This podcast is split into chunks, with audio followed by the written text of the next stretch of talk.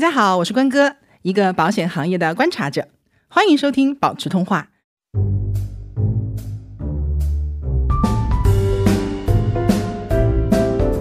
我买了两个五十万的综合意外险，我就算前一个意外险没有及时的去续保买，我还有另一个在起作用，这是一个方法，就是错峰的去买。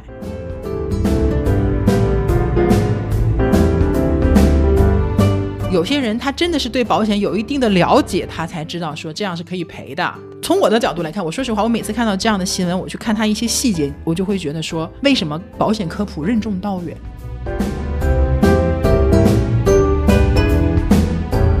做什么事情对我们是有用的，会把很多的问题或者风险能够前置而不是后置。那么看条款这个事情，就应该我们自己要下意识的主动的去做，做了肯定是比不做强。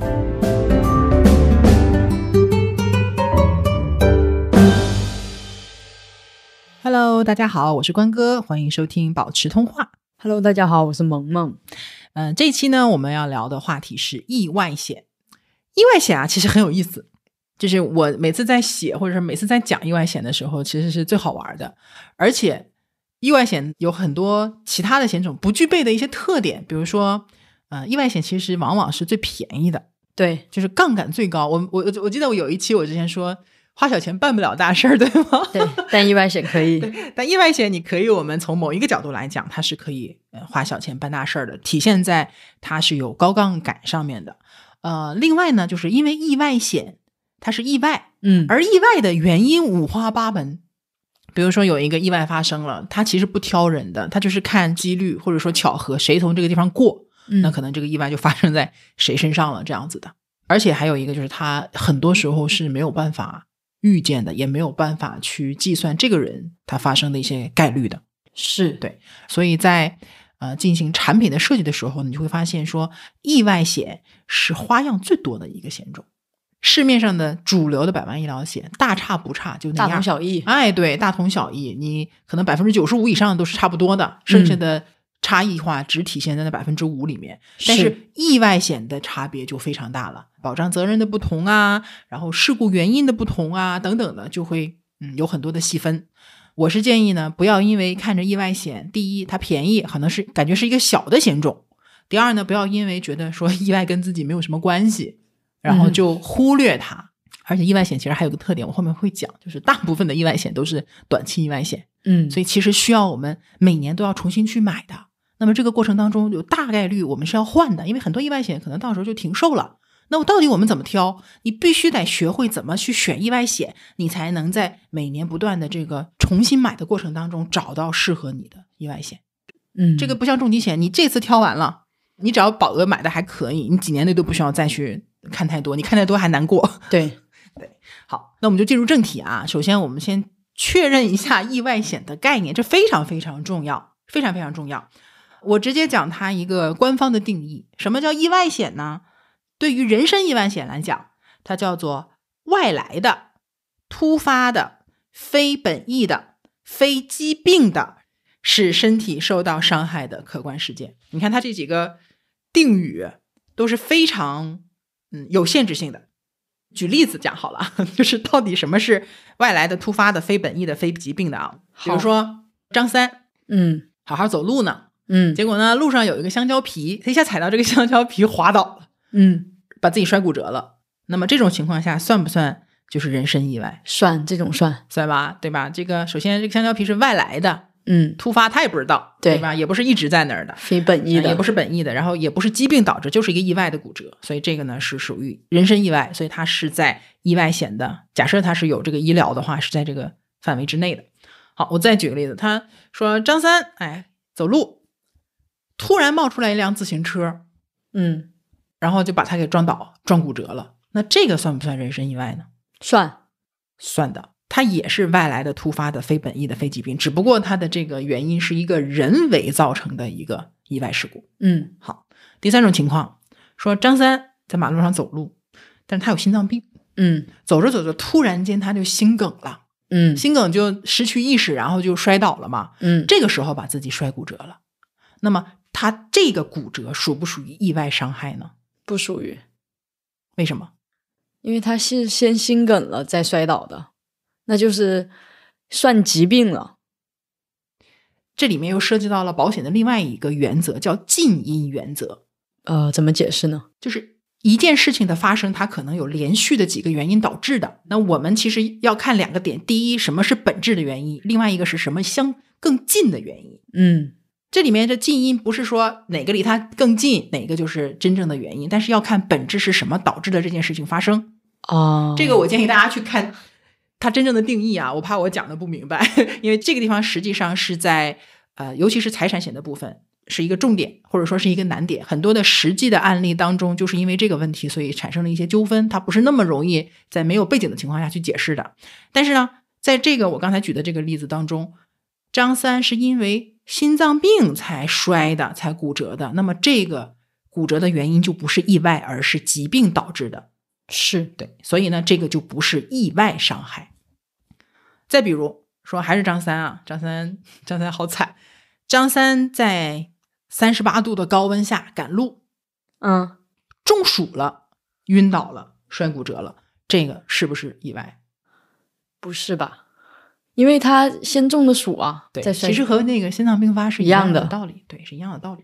所以你看啊，就是这就是意外的一些定义。当然，实际上呢，在很多的意外伤害事故当中呢，到底是否是意外伤害，这个定义不是说我们自己随随便便就能判断的。比如说交通事故，要根据交警的一个最后的一个判定啊，然后相关部门的一个判定啊，才能最终说啊，到底算什么？这个我们大概理解就行了。但是大家就可以记住什么呢？就是外来的、突发的、非本意的、非疾病的。那么在所有意外险的免责条款当中。你就会发现，说它的那些免责的原因基本上就是这几个，它不是外来的，它不是突发的，它不是非本意的，或者说它不是非疾病的。了解。嗯，好，这是意外险的定义啊，啰嗦了一点，但是它很重要。接下来我们看意外险的分类，意外险的分类有好多种方法。嗯第一种分类方法是什么呢？就是根据这个意外的原因是什么来分类，比如说航空意外险、公共交通意外险。嗯，旅游意外险，哎，对，也是一种。哎，我我我正好问你一下，公共交通是指什么？公交车、地铁、飞机。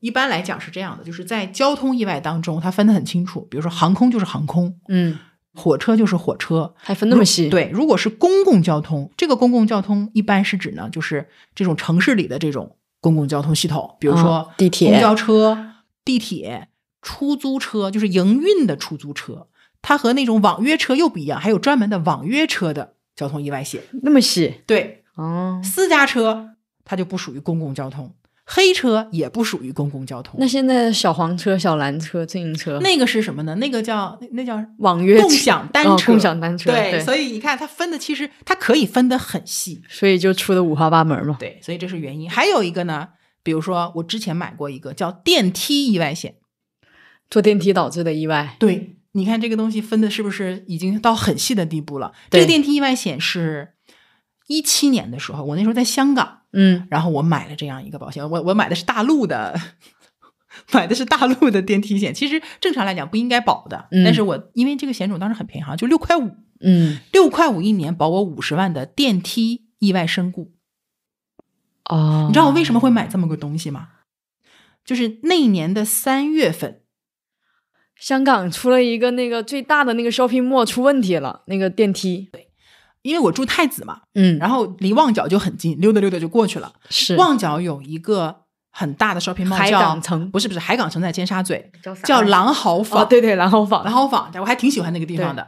它有那个一个特别长的电梯，它是从四楼一直给你运到十二楼的。还特特经常有人在那儿拍照，我还去对过。我，我还给我家里长辈不 在那儿拍过照，对我也经常，因为我在那边经常在他们八楼那边买运动鞋什么的嘛。嗯，平均每个月我我都会去去过一两次，因为它底下有很多吃的。我我呃下班回来，我可能就在旺角直接下车，嗯下车买完东西我就溜达溜达回太子就嗯回家了。结果呢，三月份就出了这么个新闻，这是一个事儿，这是一个事儿刺激了我一下。这个新闻出来之后，又过了没几天，因为我平常上班是在铜锣湾，然后铜锣湾下车之后呢，要到那个就是我们公司那个出口那个 F 出口，嗯，中间地铁下面要走很远，大概要走个至少差不多八到十分钟吧。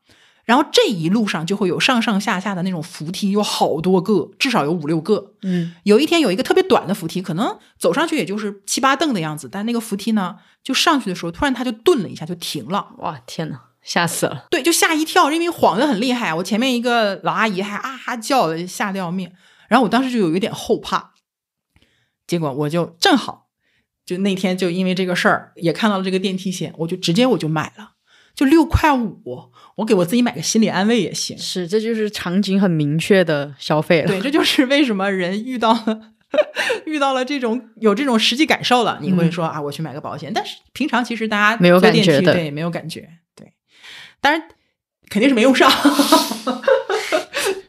肯定是没用上。但是这个事儿给我印象很深，嗯给我印象很深，因为那是我买的，我买了这么多年，我买了那么多的意外险当中，它是事故原因最清晰的，细分的一个了。嗯因为往往我们都是买一些综合性的意外险，就是不不具体分什么原因的。明白？啊，所以这是首先第一个，它是按原因分；嗯第二个呢，就是按照意外导致的结果来分。嗯你比如我们常见的什么身故意外险、意外身故，嗯，按结果分。对，按导致的结果；还有一种再细分的，比如说骨折意外险，见过吧？有，这个就是常见于老年人的意外险，对因为像有一些起码十岁甚至往九十上的，上一期讲过，这种老人你让他去买意外险，几乎没什么可选择的余地了。是对吧？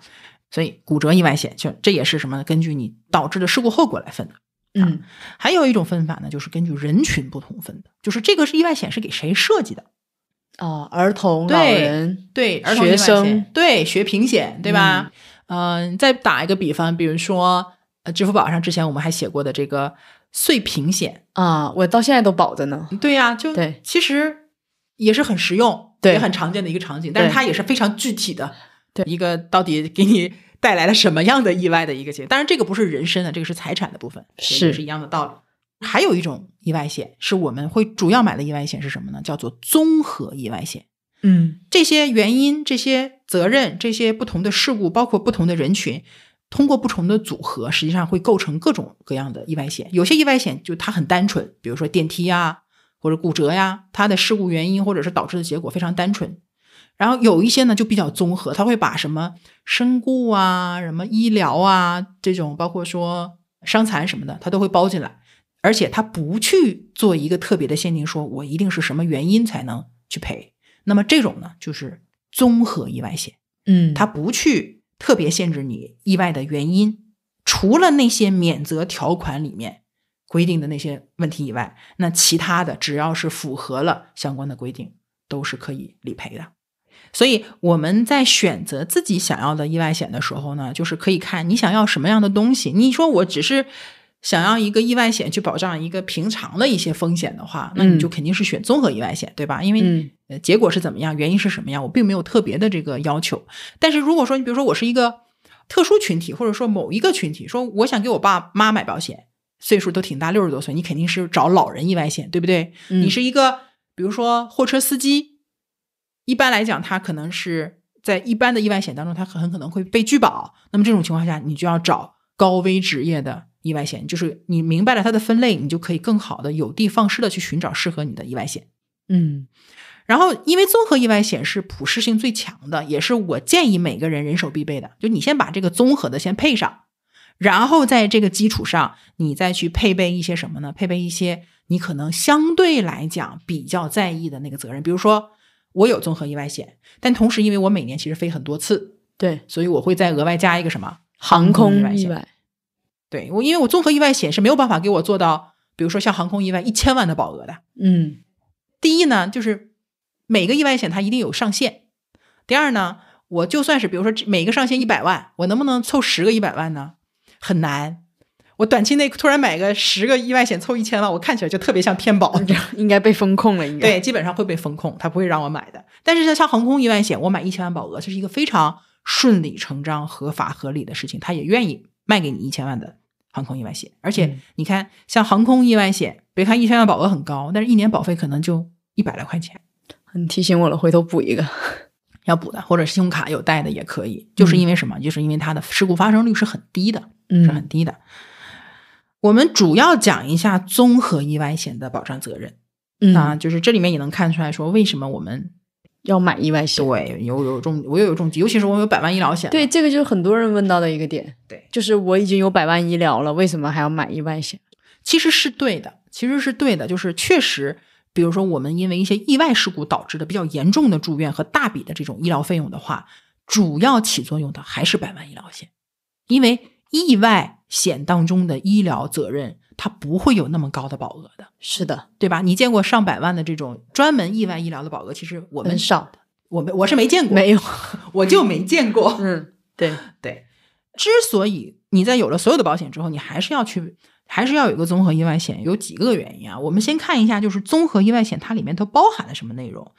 综合意外险最大的特点就是“综合”两个字儿，嗯它很有意思。这个综合意外险，它几乎是把我们讲商业保险的这种基本保障四大块儿全部包含在里面。这么综合吗？对的，也就是什么概念呢？我很有可能你在其他的险种理赔的这个事情，综合意外险当中也能同时得到理赔。哦，它是可以同时理赔的。对，只不过这件事情的原因必须是意外导致的，哦，还是要看原因。而且它还包含了其他的险种可能没有包含到的部分。嗯好，综合意外险的保障，我其实上次简单讲到了，我听到就再复习一遍啊，没有听到刚好也好好听一下。首先，第一个，综合意外险基本的保障叫做意外身故责任，嗯，就是是意外导致的身故，这个很好理解。这好理解啊。嗯一般来讲呢，就是这个是这个保障最高的杠杆儿。你比如说像咱们俩买的那个意外险，综合意外险，一年可能一百五六十块钱，对吧？有五十万的身故意外身故保障，对，这杠杆就很高了。第二个呢，一般来讲它是没有等待期的，嗯，这个和什么医疗险呐、寿险啊，包括重疾险就产生区别了。而且在刚才提到的三个险种里面，它虽然有等待期，但是一般都会说什么呢？如果是因为意外导致的这些问题是没有等待期的。在讲等待期的时候，他会讲说，如果是因为疾病，就意思就是，如果是因为疾病，那你这个等待期可能是三十天、六十天、九十天、一百八十天。嗯但如果这个事情是意外导致的，就没有等待期了，因为不存在带病投保。明白。，对，好，所以呢，身故责任也是一般没有等待期。但是我们买意外险的时候，会经常遇到一个什么情况呢？我今天投保，但是可能要三天之后才能真正生效，对，这是一种隐形的等待期。对嗯因为有时候我们可能今年的意外险到期了，我要买新的意外险，那说今天到期了，那我去买下一个，你发现下一个三天后才到期，你就会有三天的保障空白，嗯，这玩意儿寸劲儿，说不准。对，就不要给自己留这样的空白。就是我宁肯牺牲一点我的保费，我两个保险我有一点重合的时间，但你也至少有保障嘛，你不要让它空白嘛。对，就不要让自己裸奔。在保险这件事情上，千万不要过于精明，精明是对的，不要过于精明，因为过于精明很容易给自己挖坑。挖坑。对啊，第三个它的特点呢，就是因为它是意外嘛，跟你身体状况的关系并没有那么的大，所以很多的综合意外险是没有健康告知的。但现在有一个趋势，尤其是网上的一些高性价比的综合意外险，开始慢慢的有一些简单的健康告知了，比如说有没有发生过恶性肿瘤啊，有没有心脏病啊，等等等等的。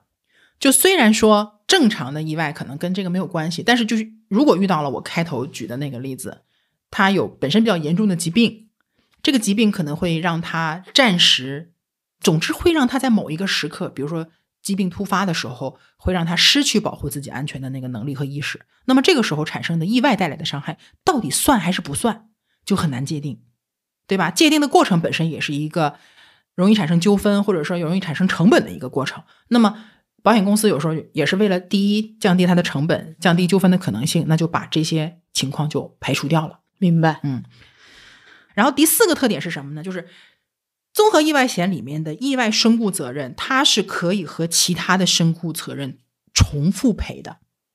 比方说张三嗯啊，张三车祸身故了，他的意外险保额是一百万，嗯他同时呢，他还有两百万的定期寿。嗯，这种情况下，他能赔多少呢？三百万。对，就他只要没触发到免责条款，这个是可以重复赔的啊，这个不会受其他的影响啊，这是它的身故责任的一些特点。接下来我们看伤残责任啊，伤残责任是非常非常重要的。伤残责任是什么概念呢？就是人没有去世，但是呢，对身体造成了一些不可逆的伤害，这些伤害是可以定级的。它分成十个等级，一级是最严重的，比方说植物人了，嗯，一级的赔付比例是百分之百。好，我问你，百分之百是谁的百分之百？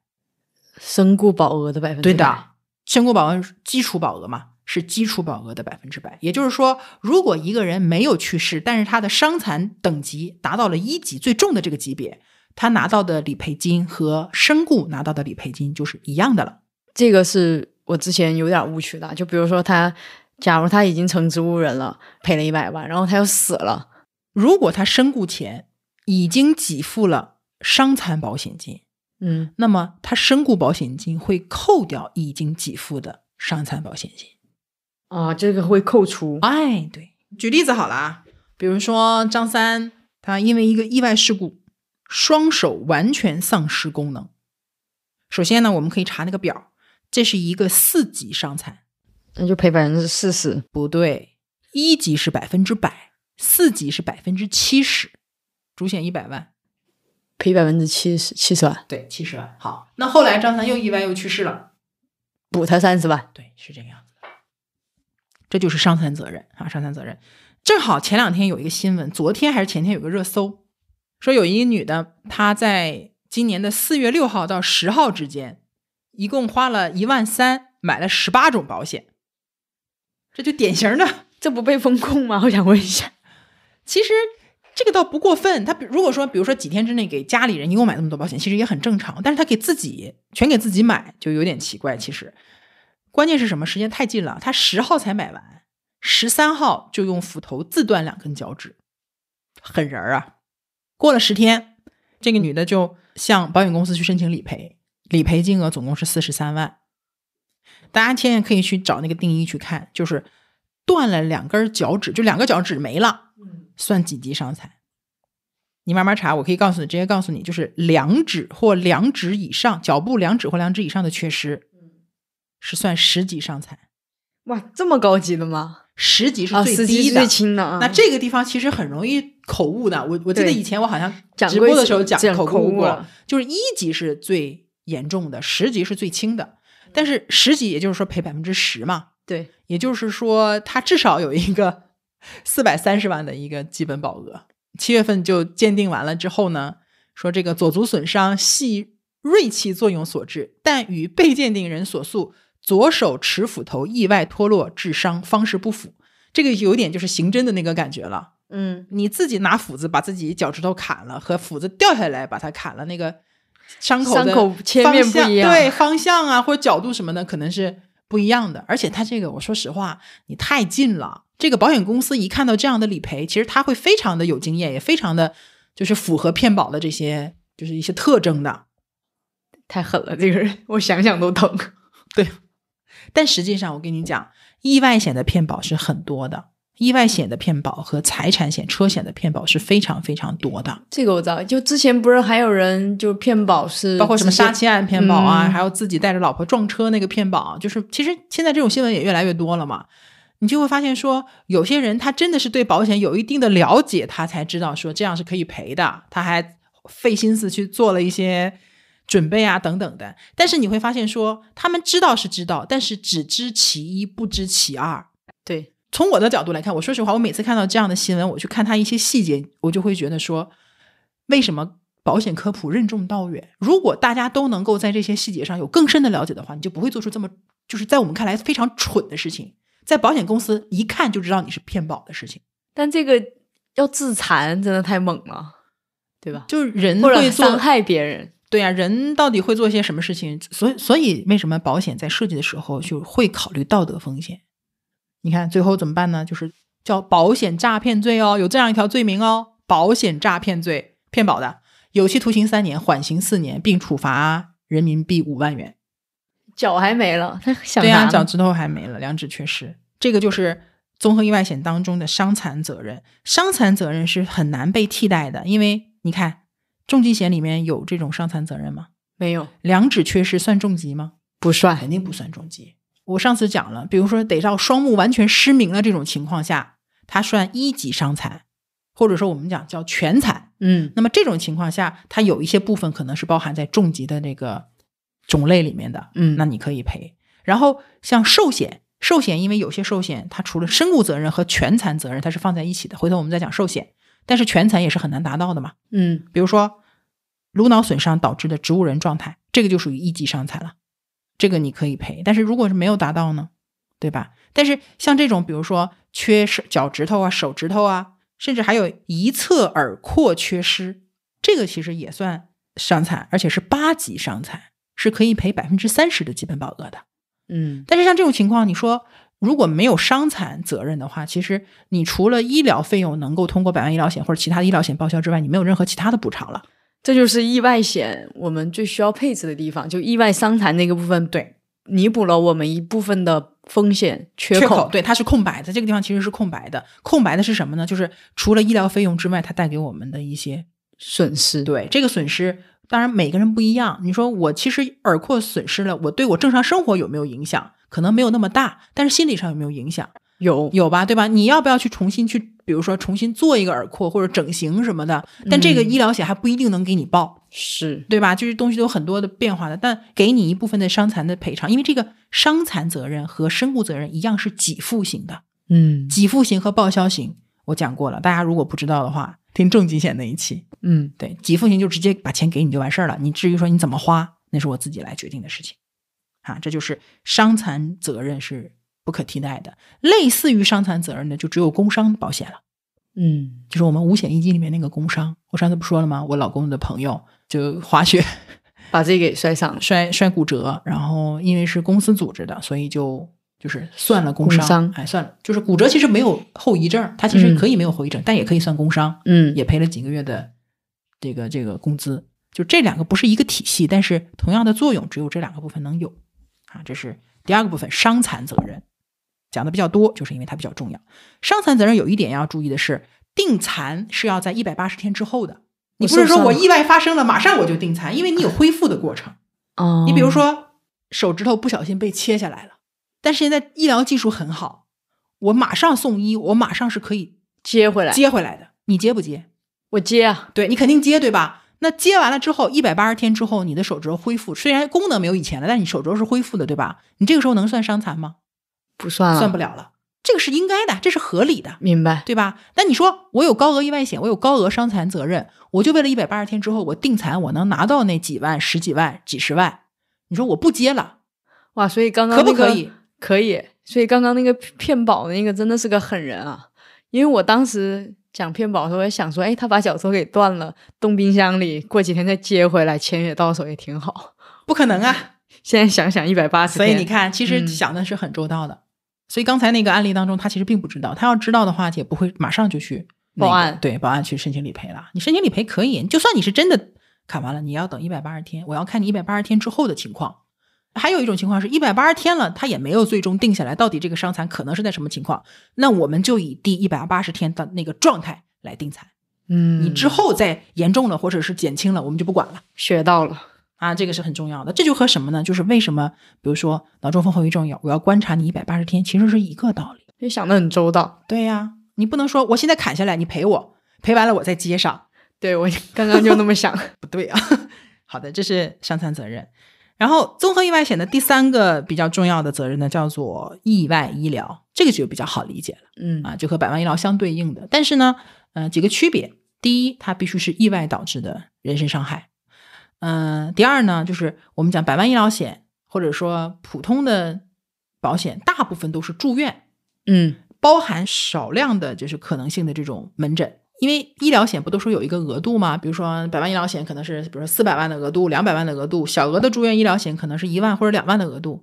像意外医疗险，它的额度假设它是一万块钱，这一万块钱一般来讲，它既包含门诊又包含住院，嗯，就是我因为意外导致的门诊费用，它是给报销的，都在里头了。嗯哦，落了一点啊，就是除了门诊和住院，意外医疗责任除了门诊和住院，其实还有一个可能性是叫做津贴险，或者说就叫住院补贴。哦，对，住院补贴这个很多人很喜欢。我个人觉得意义有限，但是这还是个人偏好问题。很多人卷，就是我，比如说我住院，除了正常给你报销该报的医疗费以外，意外住院会给你一天，不管是三十五十还是一百还是一百五，这个根据具体的规定来，会给你一个补贴，不管是增加营养也好啊，还是干嘛也好。呃，它一般的规定是，首先第一个，它可能三天以上才给你开始有津贴，只住三天院那就算了，就没有津贴了。另外呢，它最多给你多少天也是有上限的，比如说最多三十天嗯，啊，你住院住太久了，我也不给你了。我看有些只给十五天的，对，每一个规定是不一样的。这个其实说到这个津贴呀、我要多讲一点了。嗯，最近这几个月有一个产品，应该说最近这一年吧，有一个产品卖的很火，就是某一家公司出的那个含新冠隔离的津贴险，嗯大家都买了，对吧？那我们其实身边人都买了，就是如果说是因为新冠导致的隔离，或者说你去了中高风险呢，但是你不是故意的啊，你经过了，或者是你去过的地方突然变成中高风险，导致你个人要隔离了，强制的隔离。那么在隔离期间呢，每天是给二百块钱的补贴，嗯然后最多是给到三十十五天还是三十天？三十天，三十天，六千块钱吧，哇，不想用到。所以说这个产品就是，其实这个产品本身我自己有一点看法，就是它其实不是完全符合保险原理的一个产品，它更多的是一个有一点像获客的产品，或者就带一点噱头的产品。但是它真的是卖的很好，就是因为此起彼伏的疫情，你就会发现什么呢？大连疫情的时候，大连人开始买这个产品，然后过两天呢是杭州疫情，然后杭州人就疯狂的开始买这个保险，再过两天轮到西安了，又是西安的人就是扎堆儿的买，就导致到什么现象呢？就这个保险，它因为它本身它本身实际上是个意外险，在意外险的基础上加了一个这个新冠隔离津贴的一个责任，这个意外险就开始第一，它开始涨价，原来四十几涨到五十几，后来呢把这个犹豫期从两天又提高了三天，啊，再后来呢，是把比如说东北那段时间就疫情比较严重，他就直接把东北的投保权限给，就是不让你东北地址和东北身份证号的人投保了，天呐，就直接封控了嘛，对，封控掉了。但实际上，你买不买这个津贴险，其实影响不大，因为就是撑死了，你就拿个几千块钱的一个津贴，其实就是一个心理安慰，对吧？但是大家会很喜欢这个东西，一方面是它的规定，实际上让我们能够什么呢？让我们能够在离风险很近的时候还来得及去买它。嗯，但是普通的意外其实是没有这个机会的，对，你除非说像我那个电梯那个，对吧？你感知到了那个风险，你会说我想去买一个，但是很少有人说我感知到了风险，我咵我去买一个几千块钱重疾险，嗯，对吧？这跟跟成本也是有关系的，对，所以嗯反正就是这个险种给我带来了很多的感慨。OK，好，所以意外医疗它是有门诊和住院也在一起的啊。同时呢，这个住院也好，门诊也好，它有两种常见的呢，因为意外险不会有太高额，一般来说没有太高额的这个医疗额度，它一般的报销范围都在社保内。哦，社保内，它报哪个部分？自付的部分，对的，自付是在社保内的，但是嗯是社保内报销比例没报的那个部分，明白，自费是社保外的部分。哎呀，这个自费就是自己掏钱，自付就是社保之外，对国家的这个社保系统不给你报的。大多数的意外险的住院医疗都是报社保内的，小部分的是可以扩展到社保外，但是不代表社保外所有的都报，但是它可以扩展到部分的用药或者是部分的治疗。这个部分呢，呃，我是建议大家根据，就是说，第一，你不要太执着于说我所有的范围我都要报，因为这种产品本身就很少。对你能找到的就很少。然后在这个基础上，你说你还要选一个可能各个方向都很好的产品，相对就比较难，而且价格肯定也会贵一点。我尊重大家想要扩展的这个偏好，但是不要太纠结或执着于这个部分。其实也还好啦，现在新出的几个一百多块钱的那个版本，基本都是可以扩展到社保外的，但是它不是全包含，只是扩展了一部分。嗯那这就涉及到我刚刚说的另外一个特点，就是意外险的医疗保额一般来讲都是比较有限的，常见的啊都是一万啊、两万呐、比较好一点的就是五万。我好像见过最高的就是十万，那就是已经顶天了。我现在已经看不到了，我现在看到最多可能就是五万块钱的对于一般的成年人或者小孩儿，你说我有一个百万医疗险了，它本身已经包含了社保外的这个用药和治疗，那我意外险有没有必要配很高？其实也不大。但是对于一些老人，或者说对于一些你买真的是没有办法买到百万医疗险，甚至你连个惠民保都没有的人，那你意外医疗的额度高一点还是会比较有用的。接下来呢，是一个比较有争议的地方，我们上次也提到过，就是猝死责任。嗯猝死不是意外，猝死是疾病身故，只不过它是比较快速的，让人比较意外的一个疾病身故。对，嗯所以之所以说，哎呀，很多保险会把猝死责任放到综合意外险里去，从我的角度来看，我个人的观点，这是一个市场倒逼的结果。嗯真正管猝死的保险是什么呢？是身故责任和寿险，就是没有规定你的呃什么原因是疾病还是意外原因的这些身故责任，包括寿险里的身故责任，这些是真正管的。但是因为有这样的市场需求呢，保险公司就会把这一个部分加进来，作为额外的一个责任。嗯，所以我说市场倒逼嘛，也算是顺应市场。这一点呢，我觉得有意义，因为很多人如果说我想要一个能保猝死的一个险种，他去买一个重疾险或者定期寿或者是寿险，因为价格在那放着，他不一定能够很痛快的去把它落地啊。我我又想保，我又不想花太多成本，我又觉得这个东西不值当，怎么怎么样。但是如果意外险这种便宜的险种能带一个的话，无论如何，它相对来讲落地的可能性会大一点。嗯对吧？我觉得从保障的角度来讲，其实从意愿的角度是有意义的。但是这里呢，猝死的责任有两个点一定要注意。第一个点就是猝死责任和主险的意外身故责任是不重叠的。这个我们之前有讲，对，上一期讲到过嗯啊，在主险意外身故责任的免责条款当中写的非常清楚，就是猝死是免责条款的。嗯因为之前有人在知识星球里问我，说明明这个保险是含猝死的，为什么免责条款里面我还把猝死作为免责的一项？我说你看的是一个保险产品当中不同责任的部分。那么猝死这一块呢，是在这个人猝死的时候触发的一个责任，但是他触发不了主险的那个责任。嗯所以假设张三主险一百万，猝死责任也一百万，那么他正常的身故赔多少呢？一百一百车祸身故一百万，猝死身故呢？一百，对，还是一百万。猝死身故的时候呢，猝死责任是产生效果了，但是主险是被免责的，所以就不会赔。嗯当然，这个呢不绝对，大家以条款为准。我说的是常见现象，这是第一个猝死责任要关注的点。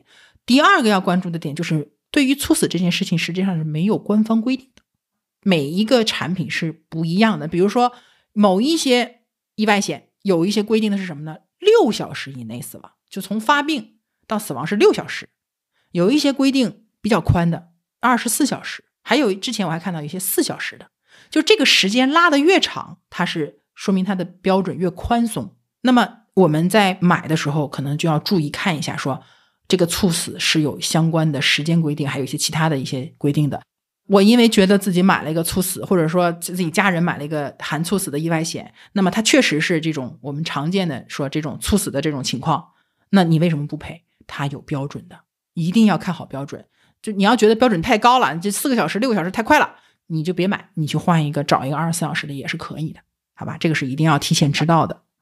接下来呢，综合意外险常见的附加责任还有什么呢？叫做额外赔付，比方说高额的交通意外险，嗯，就是我们刚才说的航空意外险啊、火车、轮船，然后嗯公交营运，主要就是这三种。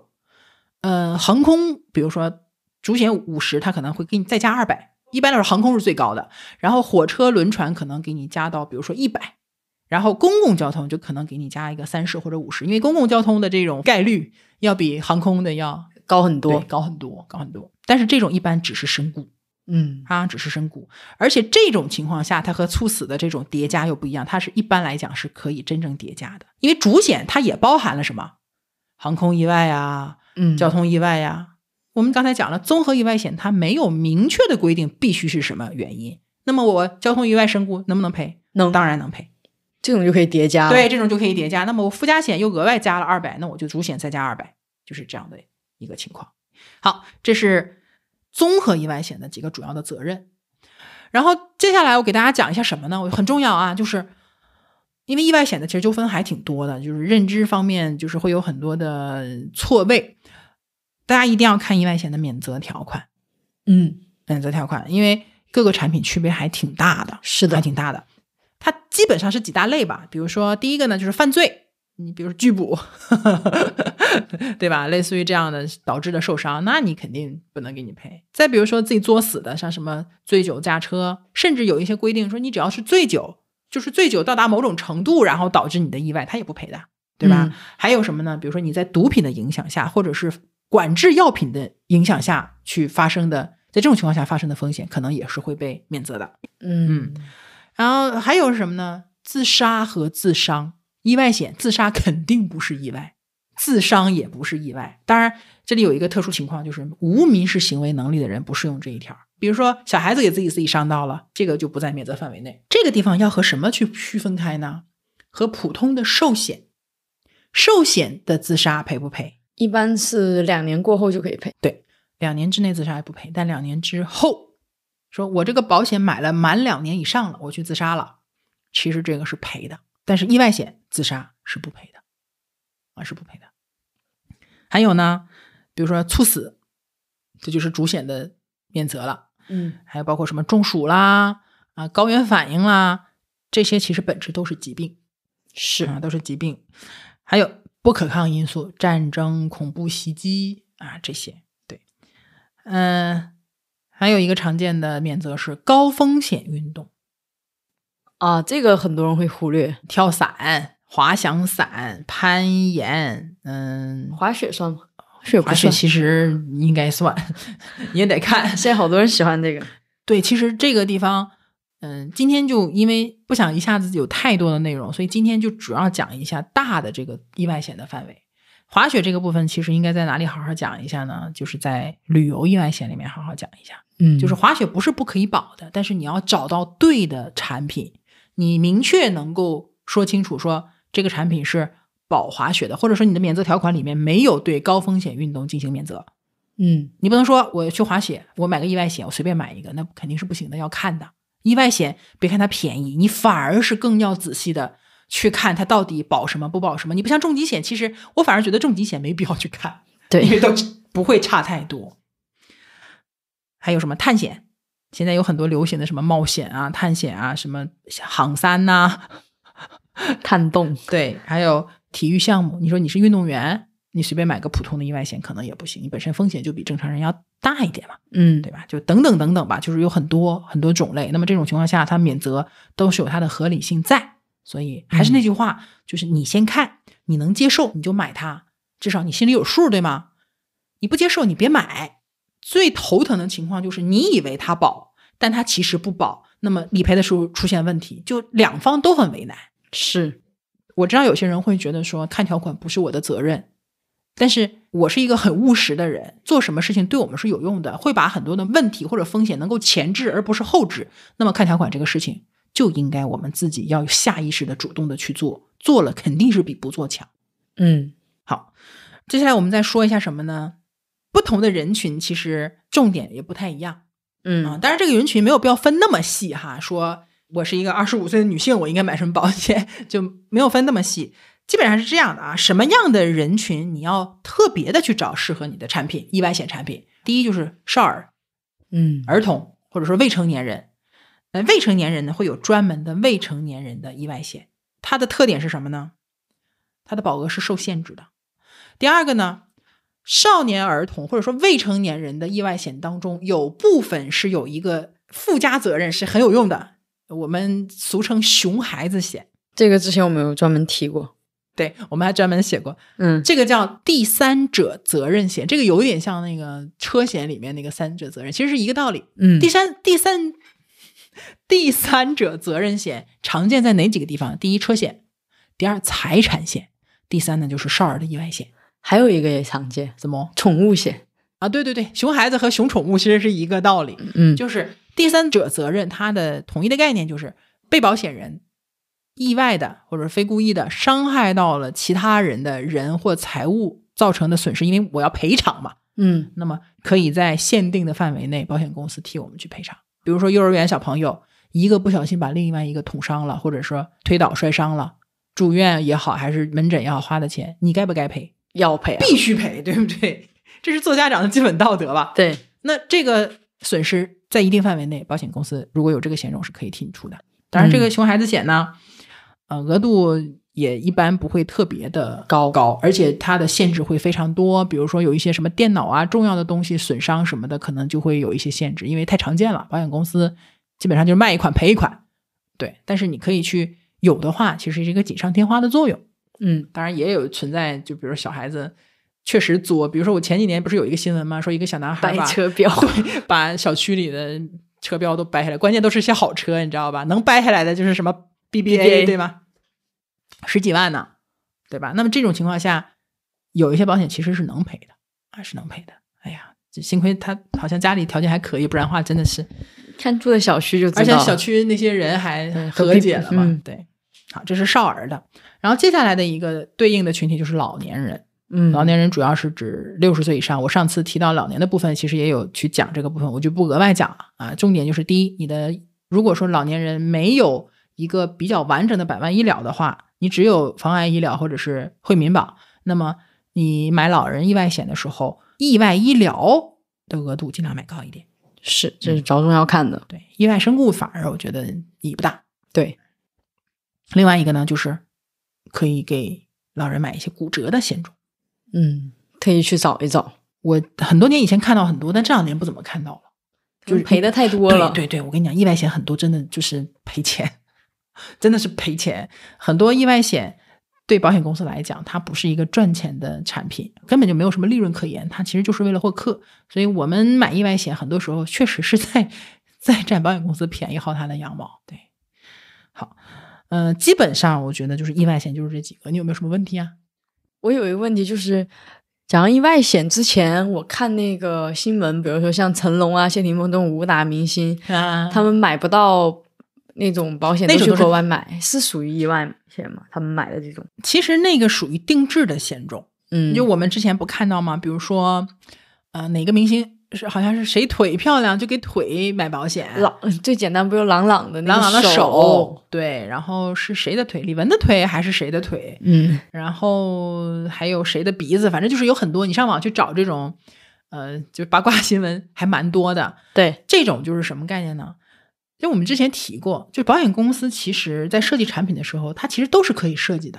你说给朗朗的手也好啊，给谁的腿也好，去定一款保险，那么保险公司就要做什么事情？要去评估它这个产生风险、发生问题的概率是有多大。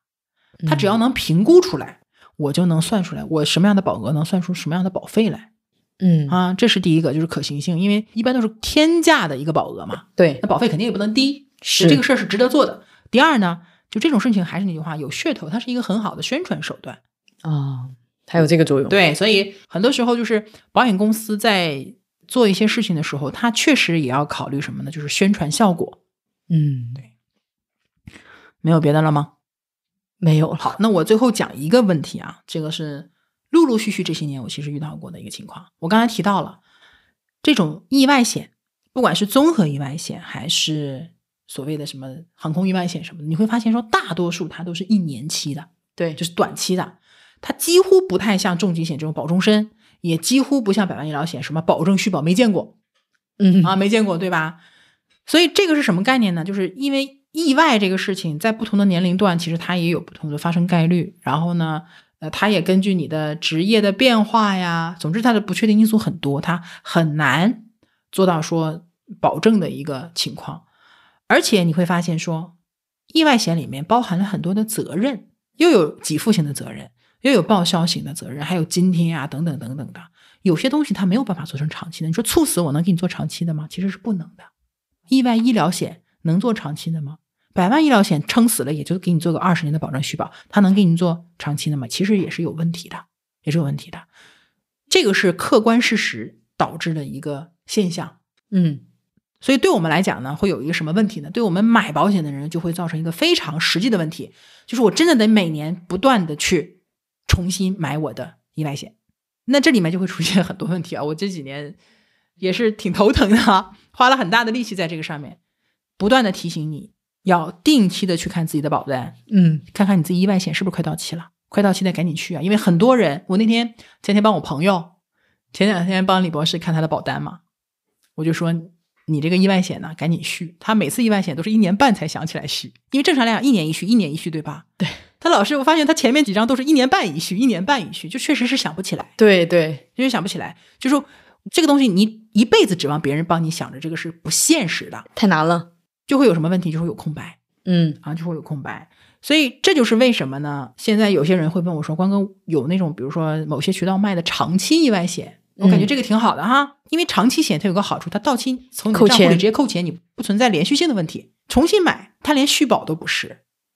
那长期险我们讲重疾险续费嗯扣钱就行了，嗯保证续保我们是拒保也是扣钱就行了。嗯或者说他会提醒你的。但是像这种一年期的意外险，它有一些，如果你在某些官网，它不一定，它甚至不会告诉你你要到期了。对，那么长期意外险的好处就是你只要扣费，每年都会有。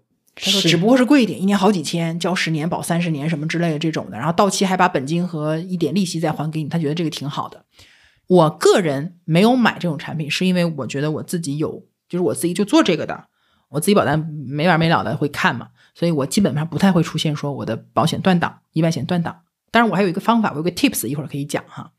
但是这个长期意外险，它实际上是什么概念？就相当于什么呢？你做了一个小额的一个储蓄，打引号的啊，就注意合规。你就等于在在办公司攒一笔钱，然后这个钱呢，有一部分是拿出来保障成本，是给你做一个长期的意外的。然后到了呃某一个阶段，比如说十二十年或者三十年到期之后呢，这笔钱再还给你，就有点像我们那个分红。嗯，对，类似于分红啊、增额终身寿这种储蓄类的险种，其实有一点，但是它是结合了一个长期意外险的一个责任。嗯这个呢，对于什么样的人是适用的呢？就是我既不在乎一年交这几千块钱，因为反正将来也会给我，我也不在乎这几千块钱这些年的什么通货膨胀给我导致的缩水，我不在乎，我就想省事儿。我年年我也不想记这个事儿，我就想省事儿。你买它是可以的，它确实能够减少我们每年去重新买意外险的一个经历。但这里有一个问题，就是这个险种保障是不是得真的就是保障内容你一定要仔细看，因为很多时候它只有一个高额的交通意外险和一个一般的身故意外险。我姑买的就是这个。对，就是他会告诉你额度很高，对，但是这个额度很可能就是航空意外险的额度很高。他给他儿子买的就是这个，然后他就一直觉得他儿子的身价很高。对，但是呢，实际上你只有一个高额的航空和公共交通意外等等的，对他那个是一个驾驶险四百万，就再也没有其他的了。就就啊，那很高，确实很高，自驾险对吧？对但是你想，自驾险就是这样的一个场景，在综合意外险当中，一小部分而已。它真的是真的非常小的一个范围。对所以它虽然保额可能很高，但是它的保障范围其实是非常小的嗯啊，这是第一个要注意的地方。所以你说你买完之后，你就说我意外险够了，不用再买了吗？其实会有问题的。第二个呢，就是它到底有没有意外医疗？因为很难做长期意外医疗的基本上好像都没有。啊。我之前看到过几个，就是会有这个问题，就是没有意外医疗对，啊。但是我不敢全讲，因为我不可能看到市场上所有的产品。就一定要把保障看清楚。嗯，当然还有一个情况呢，你这个意外医疗就算是有能做上去，你一年不差这四千块钱买长期意外险的人，你可能也不在乎你有没有这个意外医疗，对吧？但是我不能说就此来推测所有人的情况，对，但是我一定要提醒你，你如果遇到这样的险种，你把这两个地方看清楚，看清楚。第一，第二，你要权衡，就是我就这么说吧，你这个长期意外险的责任范围，我们不讲保额，讲保障范围，肯定没有综合意外险权。是的，然后呢，最后我就讲一下说，怎么样来避免自己的意外险断档。嗯，我忘了在哪一期我提到过一个概念，就是四百万俱乐部对，啊，就是讲我们就是有一个比较模糊的标准吧。比如说，我是一个成年人，我收入还可以，然后呢，我在可能一二线城市工作。其实像这种情况呢，一般来讲会建议你的保障如果充足的话，应该是四个百万：嗯百万重疾、百万寿险、百万医疗和百万意外。嗯，这个百万意外指的就是你有一百万基本保额的综合意外险，就是说身故责任是一百万，这样的话呢，你的意外伤残责任的基数也是一百万。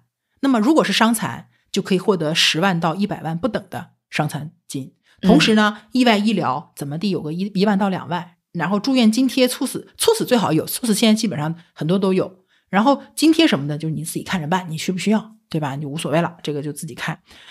但是，一般来讲呢，就是我是怎么操作的呢？刚好我买了两个五十万的综合意外险，嗯，而且我是隔半年买一个。我就算前一个意外险我忘了，没有及时的重新去续保买，我还有另一个在起作用。啊，打时间差，对，打时间差，我不让自己有空白，续上了就直接续上肯定更好。但如果说中间有各种各样的原因，比如说像有些产品你没有到期，它是不会让你再新买一个新的的，你就会你莫名其妙，你非得有一个两三天的空白期才可以，对吧？OK，那我至少这两三天我还有一个五十万的顶着，嗯这是一个方法，就是错峰的去买去买意外险，包括什么呢？其实各个险种你都可以用用这样的思维模式去去用，两个加一起才三百出头嘛。对，对吧？你既保证了我的总保额其实是满，相对来讲是满足了我这个百万的标准啊，这个标准我自己定的啊。然后其次呢，就是它的这种错峰的购买，能够避免完全没有意外险保障的一个状况。这个 tips 很实用，回头我就用这个。对，你可以去考虑一下。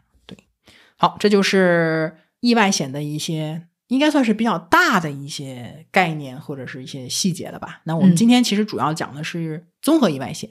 那么其他任何一种意外险，其实都是万变不离其宗，都是原因导致的结果，到底有什么责任，到底赔多少，等等等等。大家要关注的就是一个是保额，一个就是它的保障范围，还有它的免责。是的，免责。意外险其实引引申出去的话，其实就很多了。比如说，我们可以讲啊、呃旅游意外险，这是一个很有意思的一个话题，我觉得也可以聊一期。虽然在疫情期间，我们不建议大家 出去旅游旅游，但是我们可以知道它是怎么回事儿，对吧？带着一个美好的期盼去讲这个话题，这是旅游意外险。那旅游意外险其实就内容就很多了，什么境内的、境外的、高风险的、普通的、城市的、自驾的、户外的等等，有很多。我自己是一个深度的多年的旅游意外险的购买用户，然后还有呢，就是可以引申到那个家财险这个部分，虽然不是人身险的范畴，但是跟我们生活也比较息息相关。这个我也是讲了好几年了，可以也给一起讲一下。再就是可以讲一些小的险种啊什么之类的，我觉得还就是我们把大的都差不多窟窿补完了，我们现在可以去补一些小的窟窿。可以上小栏目了。，对对对，好，那么下一期大概就是寿险吧。嗯，啊，大概是寿险，不保证啊。我们计划不如变化快，但是接下来的，嗯、就是大概的计划，就是把整个保障体系的这几个大的部分都讲完。讲完之后，给大家捋出一个就是学习地图一样的东西，嗯可以来按照我们的顺序来听一下。OK，那这一期的节目就到这里了，感谢你的收听，我们下期再见，拜拜，拜拜。